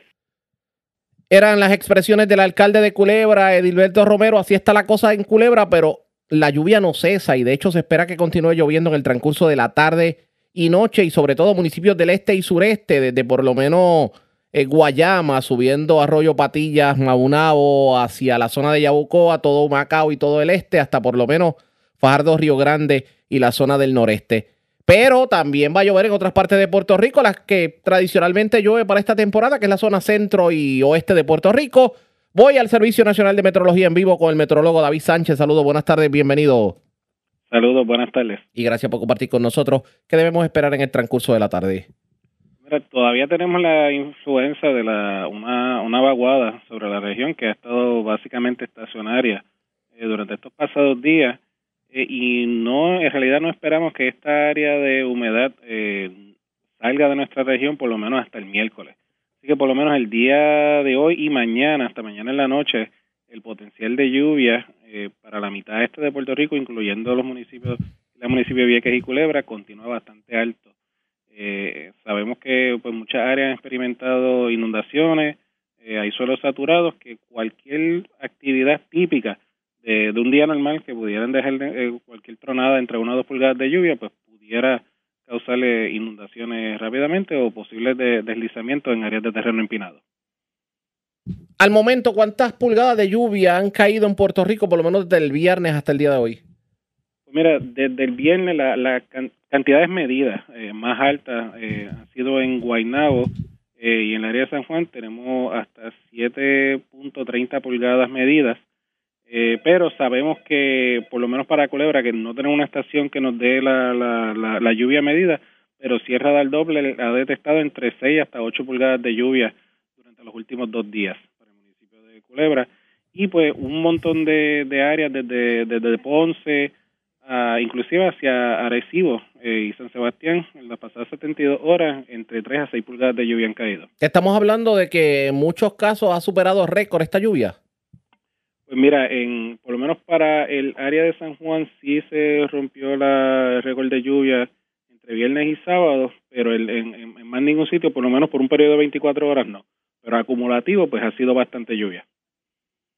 Vamos a estar pendientes de lo que ocurra. ¿Cuándo debe mejorar el estado del tiempo, eh, estas lluvias? ¿Cuándo deben mermar? Pues mira, ya para el miércoles o jueves ya viene una área de, de, de, de aire seco, inclusive con un poco de polvo del Sahara, que va a estar acercándose de la región y pues esto ya pues por fin debe de, de, de causar una merma en, la nubosidad y la actividad de lluvia en general para la isla. Vamos a estar pendientes. Gracias por haber compartido con nosotros. Buenas tardes. Era el meteorólogo David Sánchez del Servicio Nacional de Meteorología, así que en cuanto al tiempo tenemos que estar pendientes. Vamos a otro tema porque hoy el gobernador Pedro Pierluisi en conferencia de, de prensa habló sobre proyectos que se van a hacer tanto en el lago de Patillas como en el lago Toabaca de Villalba. ¿De qué estamos hablando? Escuchemos parte de la conferencia de prensa. obras que impactan la calidad de vida de nuestro pueblo, al mismo tiempo que evitan daños futuros en caso de huraca- huracanes, terremotos o cualquier otro tipo de, de emergencia. El primer acuerdo es entre el Departamento de la Vivienda y la Autoridad de Energía Eléctrica y está relacionado a la renovación sísmica de la represa de Patillas. Eh, eh, esa represa, que fue construida inicialmente en el 1913, tiene importancia estratégica, eh, pues contribuye a regular los caudales de agua de la zona sur de Puerto Rico y suministra el preciado líquido para uso agrícola y doméstico en esa zona. La vulnerabilidad sísmica de la represa amenaza con inundar el casco urbano del pueblo en caso de ser afectada por un sismo y también dejaría sin servicio de agua potable a más de 30 mil consumidores y pondría en, pel- en peligro la vida y propiedad de sobre 100 mil residentes de la zona eh, sur en caso de inundaciones. De hecho, al proveer mayor resiliencia a la represa de Patillas, garantizamos el suministro de agua al complejo de generación eléctrica de Aguirre, a AES y a los campos agrícolas del suroeste eh, de Puerto Rico. El Departamento de Vivienda ha reservado 558 millones de dólares de fondos CDBG MIT para cubrir todo el pareo requerido para los proyectos de mitigación que vamos a estar llevando a cabo bajo la, la sección 404 de la ley Stafford. Las mejoras, por cierto, la cantidad que tiene el departamento para este propósito es de alrededor de mil millones de dólares, correcto. Y, usualmente en estos proyectos el pareo es requerido es de 25%.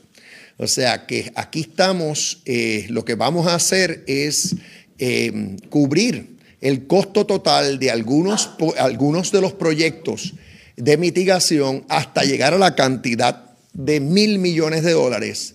Eh, así que si hacemos el ejercicio matemático, estamos hablando de, de proyectos que tienen un valor de alrededor de, el total, estaríamos hablando de 4 mil millones de dólares.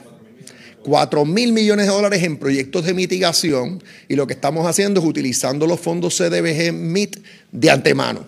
Ya después que cubrimos todo el pareo requerido, el resto de los proyectos se van a sufragar 100% con fondos de FEMA. O sea que aquí lo que se va a ver es un desembolso grande de mil millones eh, inicialmente, obligación y desembolso de parte de fondos CDBG MIT, pero en su momento vamos a ver desembolsos, obligaciones y desembolsos por 3 mil millones más. Eh, otra vez estamos hablando de proyectos de mitigación bajo eh, el programa de la sección 404 de la ley Stafford. Las mejoras a las represas se van a llevar a cabo en dos fases. Eh, y por cierto, en el caso de la represa, como ya dije, bueno, no solo la represa, eh, sí, eh, la cantidad del, del- del costo para el pareo de estos dos proyectos, represa y el otro que voy a estar mencionando ya mismo, es de 558 millones de dólares. O sea que ya en estos dos proyectos vamos a estar utilizando 558 millones de dólares de los mil millones que tenemos que aportar para todos los proyectos eh, de mitigación, ¿correcto? Bien. Entonces, tengo que velar a este secretario porque si no, si me desvío, me, corrige. Eh, eh, la primera fase consiste en todos los trabajos de diseño e ingeniería, incluyendo la evaluación ambiental de las reparaciones a la represa de Patilla. El proceso de permisología, tanto estatal como federal, se está trabajando para garantizar su cumplimiento con el cumplimiento del proyecto con todos los estándares aplicables. La segunda fase de este proyecto consistirá en la construcción de las mejoras que serán costeadas con los fondos de CDBG MIT. Eh, y más adelante el ingeniero Josué Colón puede hablarnos de qué tipo de mejoras estamos hablando. Expresiones del gobernador, enhorabuena de que por fin se le meta mano a la represa de Patilla. Obviamente la van a hacer sismo resistente. Estamos hablando de casi 500 millones de dólares que se van a invertir en la represa, así que vamos a ver cómo fluye todo. Pendientes a la red informativa. La red le informa. Cuando regresemos vamos a más noticias del ámbito policíaco y mucho más en esta edición de hoy, lunes de Noticiero Estelar de la red informativa. La red le informa. Señores, regresamos a la red le informa, el noticiero estelar de la red informativa. Gracias por compartir con nosotros. Vamos a más noticias del ámbito policíaco y esta vez vamos a la zona de la montaña porque tremendo corre y corre se dio esta mañana cerca de la comandancia de Utuado en un food truck, una cafetería pequeña. Aparentemente hubo algún tipo de escape de gas o algo así por el estilo. Eh, afortunadamente la situación no llegó a mayores. Además, una persona sufrió un accidente de tránsito en el barrio Piletas de Lares. Aparentemente no se percató de la presencia de varios caballos en la vía de rodaje y los impactó con su vehículo. Afortunadamente la persona no resultó herida, sin embargo, pues daños en el vehículo, además de que el equino, uno de los equinos, falleció en la carretera. Karen Martel, oficial de prensa de la policía en con detalles. Saludos, buenas tardes. Saludos, buenas tardes. Agentes del negociado de la Policía de Puerto Rico, adscritos al precinto policíaco de Utuado, investigaron una querella de emanaciones de gases en la calle gubernamental cerca de la comandancia en Utuado. Según la información obtenida, una llamada al precinto alertó a la policía sobre unas emanaciones de gases en dicho lugar. El agente Juan Lara Cuente y el personal del Cuerpo de Bomberos de Utuado llegaron al lugar y cerraron la calle por seguridad. Al lugar se personó la compañía Light Gas encargándose de la situación. Nadie resultó afectado. Por otra parte, tenemos que agentes del negociado de la Policía de Puerto Rico adscritos al precinto del área investigaron un accidente de auto con un e-, equino en horas de la mañana de hoy en la carretera 453 kilómetros 9.0 en el barrio Piletas en Lares. De acuerdo a la investigación, un hombre identificado como Moisés Arocho Pérez, de 43 años, condució un vehículo Toyota Corolla color gris y al llegar a dicho lugar no se percató de varios equinos en la vía de rodaje, impactando con la parte frontal de su vehículo a uno de ellos. Arocho Pérez no resultó herido. Debido al accidente, el equino falleció en el lugar. El agente Raúl Vázquez, adscrito al precinto del área, se hizo cargo de la investigación. Gracias por la información. Buenas tardes. Muy buenas tardes.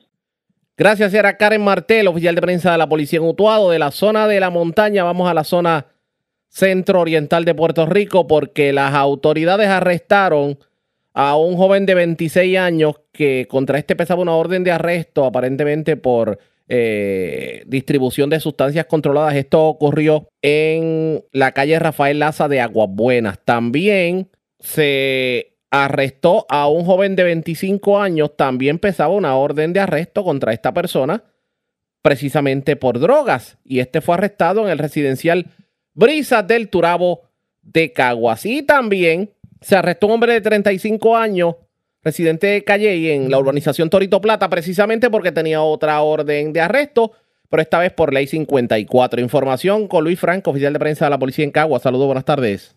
Sí, buenas tardes. Dice que la División de Negociado de Inteligencia y Arrestos de la Superintendencia Auxiliar en Operaciones Especiales del área de Caguas informó que en la tarde de ayer arrestaron al joven Javier Colón García, de 26 años, residente en Caguas.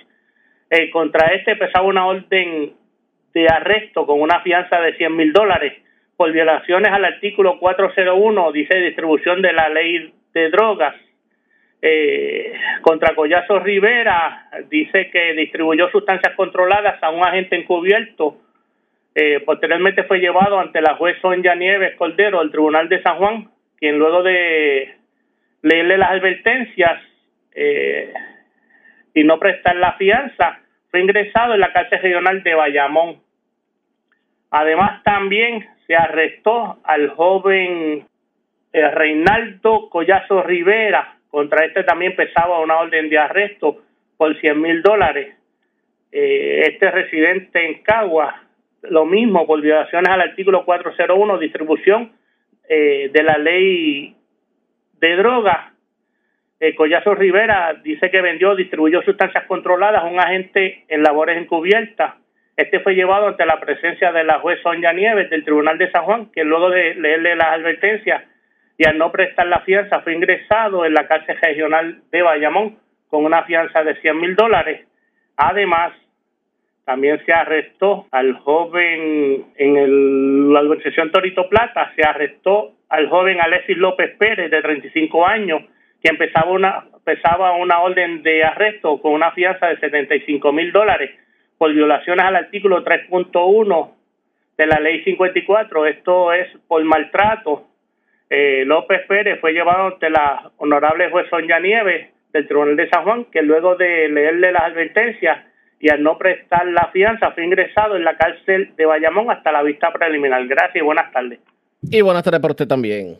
Gracias a la Luis Franco, oficial de prensa de la policía en Caguas de la zona centro-oriental. Vamos a la zona norte de Puerto Rico porque una, las autoridades todavía investigan las razones, las circunstancias que rodean la muerte de una persona, un hombre de 57 años. Esta persona fue encontrada tirada en el pavimento en la calle Manuel Pérez Avilés frente al terminal de carros públicos en Arecibo. Información con el Malvarado, oficial de prensa de la Policía en el Norte. Saludos, buenas tardes. Sí, buenas tardes. Tenemos que en horas de la noche de ayer, a través del sistema de emergencia 911, se reportó una persona en el pavimento en la calle Manuel Pérez Áviles, frente al terminal de carros públicos en Arecibo. De acuerdo a la investigación preliminar, la Policía Municipal se personó al lugar donde fue localizado un hombre identificado como Fernando Cruz González de 57 años, el cual fue atendido por los paramédicos de emergencia médica municipal y quienes lo transportaron al Hospital Metropolitano Dr. Susoni en Arecibo, siendo atendido por el médico de turno y el cual falleció posteriormente. La Policía Municipal Julio Centeno Pérez del municipio de Arecibo investigó preliminarmente y la agente Rita Rosado Vélez adscrita a la División de Homicidio del Cuerpo de Investigaciones Criminales de Arecibo, se hizo cargo y continuará con la investigación en unión a la fiscal Daisy Quintero Hernández. La información que tenemos hasta el momento. Que tengan todos buenas tardes. Y buenas tardes para usted también. Gracias, era Elma Alvarado, oficial de prensa de la policía en Arecibo del Norte. Vamos a la zona de la montaña porque se erradicaron cargos criminales contra dos personas por violencia de género, un hecho ocurrido en Comerío, el otro en Barranquitas. Además, se arrestó un sexagenario que aparentemente fue sorprendido eh, disparando al aire. También se arrestó un joven que tenía un arma de fuego sin tener licencia. Esto ocurrió en el barrio Robles de. Información con Emily Martínez, oficial de prensa de la policía en el centro. Saludos, buenas tardes. Buenas tardes. Agentes del negocio de la Policía de Puerto Rico adscritos a la División de Violencia Doméstica y Asuntos Juveniles de Aibonito realizaron una investigación que culminó en la erradicación de cargos por parte del Departamento de Justicia por el delito, por el delito artículo 3.1 de maltrato de la Ley 54 en contra de Olvid Rosario Cruz de 42 años de edad y residente en Comerío. Los hechos se remontan a la madrugada del 28 de octubre del 2023 en Comerío, cuando Rosario Cruz agredió físicamente a la pareja. El caso fue erradicado por la fiscal Fátima Chévere Vega en unión a la agente Ginette Ortiz, quienes presentaron la prueba ante la honorable juez Valerie Teles del Tribunal de Aybonito, quien luego de evaluar la misma determinó causa señalando una fianza global de seis mil dólares, la cual prestó mediante fiador privado. La fecha de la vista preliminar está pautada para el 11 de noviembre y el sargento José Collazo Nieves supervisó la investigación del caso. Por otro, otra parte, agentes también del negociado de la División de Violencia Doméstica y Asuntos Juveniles realizaron otra investigación que culminó también la erradicación de cargos por parte del Departamento de Justicia por el delito artículo 3.2 maltrato agravado de la Ley 54 en contra de Javier Figueroa Maldonado de 30 años de edad y residente de Barranquita. Los hechos se remontan a la noche del 22 de octubre del 2023 en Barranquita, cuando Figueroa Maldonado agredió físicamente a la perjudicada. El caso fue consultado por la agente Adir Ortiz con la fiscal Fátima Chévere Vega, quien instruyó erradicar cargos antes mencionados, siendo la prueba presentada ante la honorable Valerie Teles del Tribunal de Bonito, quien luego de evaluar la misma determinó causa señalando una fianza global de cinco mil dólares, la cual prestó mediante fiador privado, siendo puesto en libertad con supervisión electrónica hasta la vista de la, la vista preliminar pautada para el 11 de noviembre del 2023. El agente Collazo Nieves supervisó la investigación. Perdóname. Por otra parte, Agentes del negocio de Bonito investigaron en la madrugada de hoy querella de detonaciones en la carretera 14 kilómetros 53.6 Barrios Robles en Aybonito. Según se informó, una llamada anónima al radiooperador del distrito Aybonito alertó a las autoridades sobre detonaciones en una residencia en la dirección antes mencionada. Al llegar los agentes al lugar, entrevistaron a los residentes de dicho hogar y estos alegaron que alguien forzó la ventana frontal logrando acceso al interior de la residencia, pero que no se llevaron nada. Acto seguido, el dueño de la vivienda, identificado como Ramón Cruz Malavé, 65 años, realizó unas detonaciones al aire para persuadir a estos individuos. Relacionado a estos hechos, fue arrestado el señor Cruz Malavé por los disparos al aire y un joven identificado como Gabriel Cruz Pérez, de 20 años de edad, el cual tenía en su poder un arma de fuego marca Sig Sauer 9 milímetros, perteneciente a una fémina, sin poseer licencia. El agente espada del Cuerpo de Investigaciones Criminales de Aibonito investigó el caso en unión a la fiscal María Varas del Tribunal de Añasco, quienes estarán para la posible erradicación de cargos. Gracias por la información. Buenas tardes. Gracias. Gracias, era Emily Martínez, oficial de prensa de la Policía de Aibonito del centro. Vamos a la zona noreste de Puerto Rico. Una persona fue asesinada, un hecho ocurrido Anoche en el residencial Puerto Real de Fajardo, información con Daniel Fuentes, oficial de prensa de la policía en la zona noreste. Saludos, buenas tardes. Saludos, buenas tardes. Agentes adscritos al, distrito de Fajardo del negociado de la policía de Puerto Rico investigaron preliminarmente una muerte violenta, hechos ocurridos a las 11 y 23 de la noche de ayer, domingo. Esto fue en el residencial Puerto Real, en el referido municipio. Según se informó, se recibió una llamada del sistema de emergencia 911 alertando sobre personas heridas de bala. Al llegar los agentes de la policía al Hospital Caribbean Medical Center de Fajardo, encontraron a Alexis Rodríguez Rodríguez, de 31 años de edad, residente en Fajardo. Este presentaba una herida de bala que le ocasionó la muerte en circunstancias que se encuentran bajo investigación. Cabe señalar que Alexis Rodríguez Rodríguez posee expediente criminal por eh, delito de ley 54 de violencia doméstica. El agente Omar Velázquez Paz ha escrito a la División de Homicidio de 6C de Fajardo de negociar la Policía de Puerto Rico en unión al fiscal Félix Sánchez se encargaron de la correspondiente investigación. Eso es lo que tenemos al momento. Buenas tardes. Y buenas tardes para usted también. La red le informa. A la pausa, regresamos a la parte final del noticiero estelar de la red informativa. La red le informa. Regresamos esta vez a la parte final del noticiero estelar de la red informativa de Puerto Rico. ¿Cómo está Estados Unidos? ¿Cómo está el mundo a esta hora de la tarde? Vamos a la voz de América. Nos tienen un resumen completo sobre lo más importante acontecido en el ámbito nacional e internacional.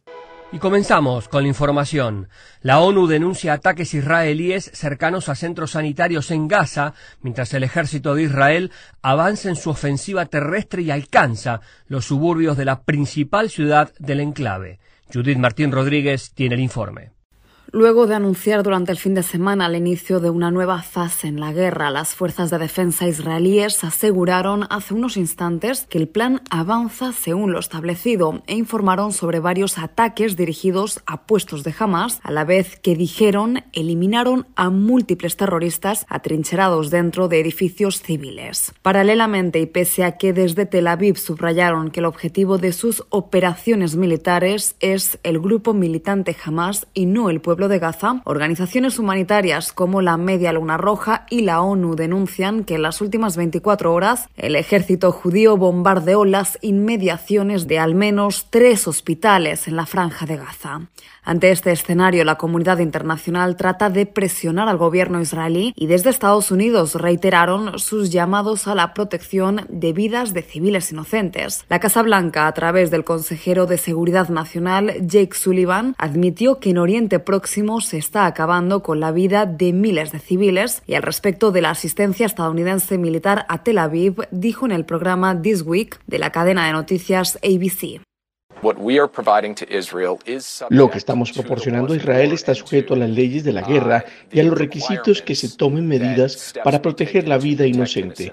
Esos son los requisitos que imponemos en cualquier momento para que transfiramos armas a otro país. Paralelamente, la guerra para acabar con Hamas se considera una misión casi imposible que podría tomar meses, según señaló el general retirado del ejército Robert Abrams, quien también concedió una entrevista a ABC y añadió. La defensa que jamás levantará en ese terreno urbano tan denso será como nada que hemos visto en los últimos años uh, y va a requerir luchas muy feroces, tratando simultáneamente de garantizar que los israelíes no apunten involuntariamente a los lugares de los rehenes. La situación en Oriente Próximo retumba más allá y en las calles de las capitales europeas se escucha el clamor y la rabia por la pérdida de civiles. Judith Martín Rodríguez, Voz de América. Livingston, en Maine, intenta hoy retomar una normalidad marcada por el dolor. Los estudiantes vuelven a las aulas. En algunas faltarán compañeros alcanzados por las balas de un hombre que atacó un bowling donde se suponía era un sitio solo para divertirse. Los negocios volverán a abrir sus puertas luego de cerrarlas por el temor de un individuo armado que provocó la muerte de 18 personas y dejó heridas a otras tres. Las autoridades buscan respuestas al motivo de esta matanza y junto a la comunidad participaron en una vigilia el domingo por la noche para asegurar que buscarán todas las respuestas posibles para dar tranquilidad a una ciudad sacudida por la violencia que unió sus voces para celebrar la vida de los que murieron y orar por la paz.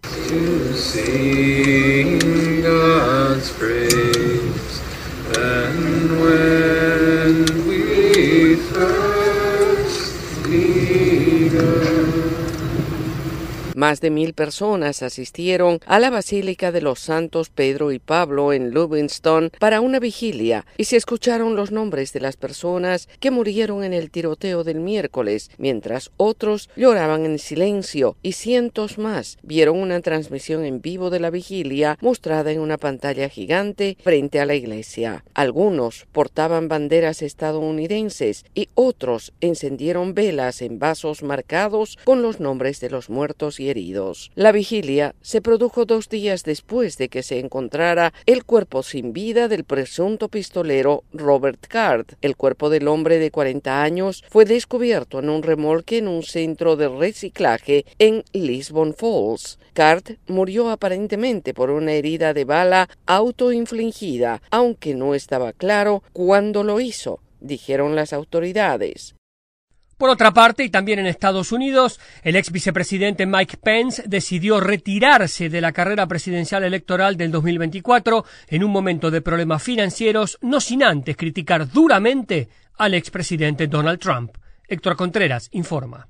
Diversas reacciones generaron en la política estadounidense el anuncio del presidente Mike Pence de abandonar su candidatura a la nominación presidencial republicana, convirtiéndose en el primer candidato que abandona una carrera que ha estado dominada, según las encuestas, por su ex jefe y ahora rival político Donald Trump. Algunos especialistas consideran que el abandono de la intención presidencial para Mike Pence se debe a la difícil situación económica de su campaña, que no logró el apoyo suficiente, algo que con palabras de resignación reconoció el político al decir que no es el momento y agregó.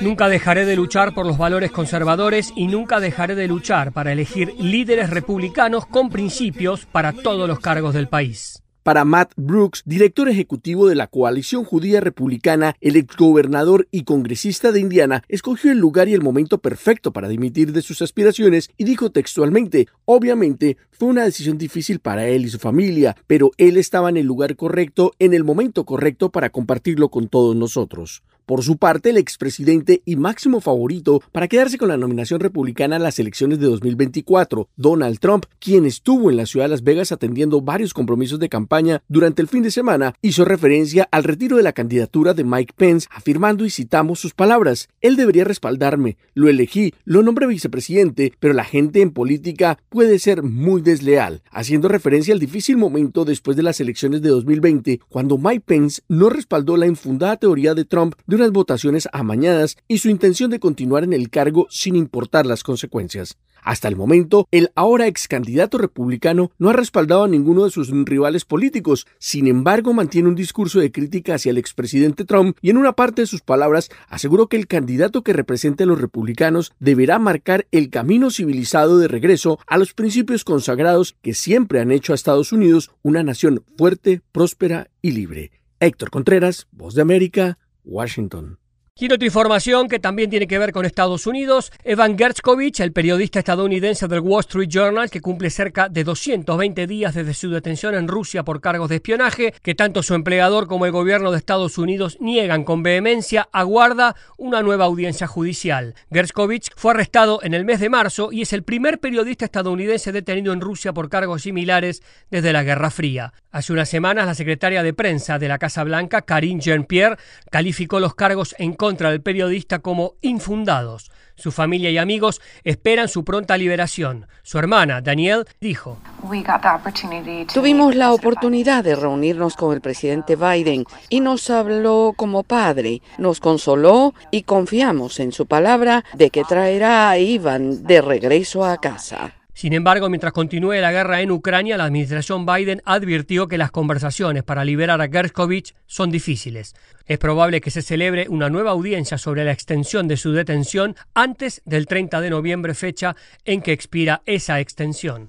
Por otra parte, grupos de libertad de prensa, la Oficina de Derechos Humanos de la ONU y el gobierno de Estados Unidos también condenaron la detención de la periodista estadounidense Alsu Kurzmasheva de Radio Free Europe, medio afín a la voz de América, a quien autoridades rusas acusaron formalmente la semana pasada de violar las leyes de agentes extranjeros del país. El Comité de Investigación de Rusia anunció que Kurmayeva fue acusada en virtud al Código Penal que se refiere a los extranjeros que participan en la recopilación intencionada de información en el campo de las actividades militares de Rusia. La red le informa. Señores, enganchamos los guantes. Regresamos mañana martes a la hora acostumbrada cuando nuevamente a través de Cumbre de Éxitos 1530 del 1480 de X61 de Radio Grito y de Red 93, que son las emisoras que forman parte de la red informativa, le vamos a llevar a ustedes el resumen de noticias de mayor credibilidad en el país. Hasta entonces, que la pasen bien.